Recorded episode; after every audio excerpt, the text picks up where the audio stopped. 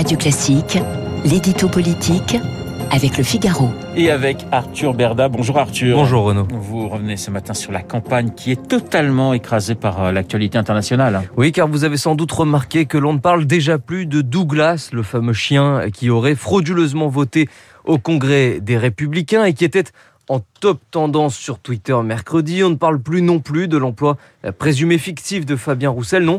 Euh, toutes ces petites polémiques de campagne, comme on en compte euh, traditionnellement des dizaines en périodes électorales, ont été totalement et légitimement éclipsées par la guerre entre Moscou et Kiev. Hier, l'ensemble des candidats se sont exprimés sous des formes euh, plus ou moins solennelles pour réagir à la décision euh, du Kremlin d'envahir l'Ukraine. Et tous, absolument tous, ont dénoncé euh, l'attitude de Vladimir Poutine et condamné l'action militaire entreprise par la Russie. Une position qui, malgré quelques nuances artificielles ici ou là, est parfaitement alignée sur celle d'Emmanuel Macron, chose extrêmement rare à moins de deux mois d'une élection présidentielle. Et combien de temps, Arthur, cela peut, peut durer? Eh bien, tout dépend du contexte qui, euh, comme on l'a vu ces derniers jours, est particulièrement mouvant. La vérité d'un jour n'est pas forcément celle du lendemain et encore moins celle du jour d'après.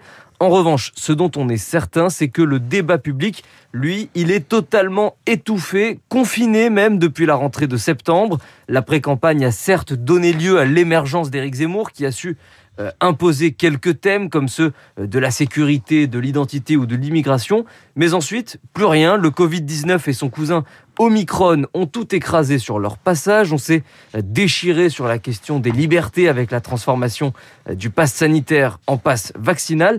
Mais l'on n'a pas assisté à une confrontation projet contre projet, ce qui est pourtant à la fois nécessaire et indispensable avant une élection présidentielle. Arthur, il reste tout de même un, un gros mois et demi de campagne. Vous avez raison, 45 jours, c'est à la fois très court et très long. C'est pour cela euh, qu'il faut espérer que l'annonce de candidature d'Emmanuel Macron soit l'élément, l'événement qui va permettre de débloquer un peu les choses et euh, de clarifier les projets de chacun. Pour cela, l'idée d'un débat avant le premier tour, longtemps refusé par l'Élysée, c'est encore le cas aujourd'hui, pourrait euh, par exemple être l'une des solutions. Le reste dépendra aussi et surtout de la capacité des futurs adversaires du président à réussir à s'imposer par eux-mêmes auprès des Français.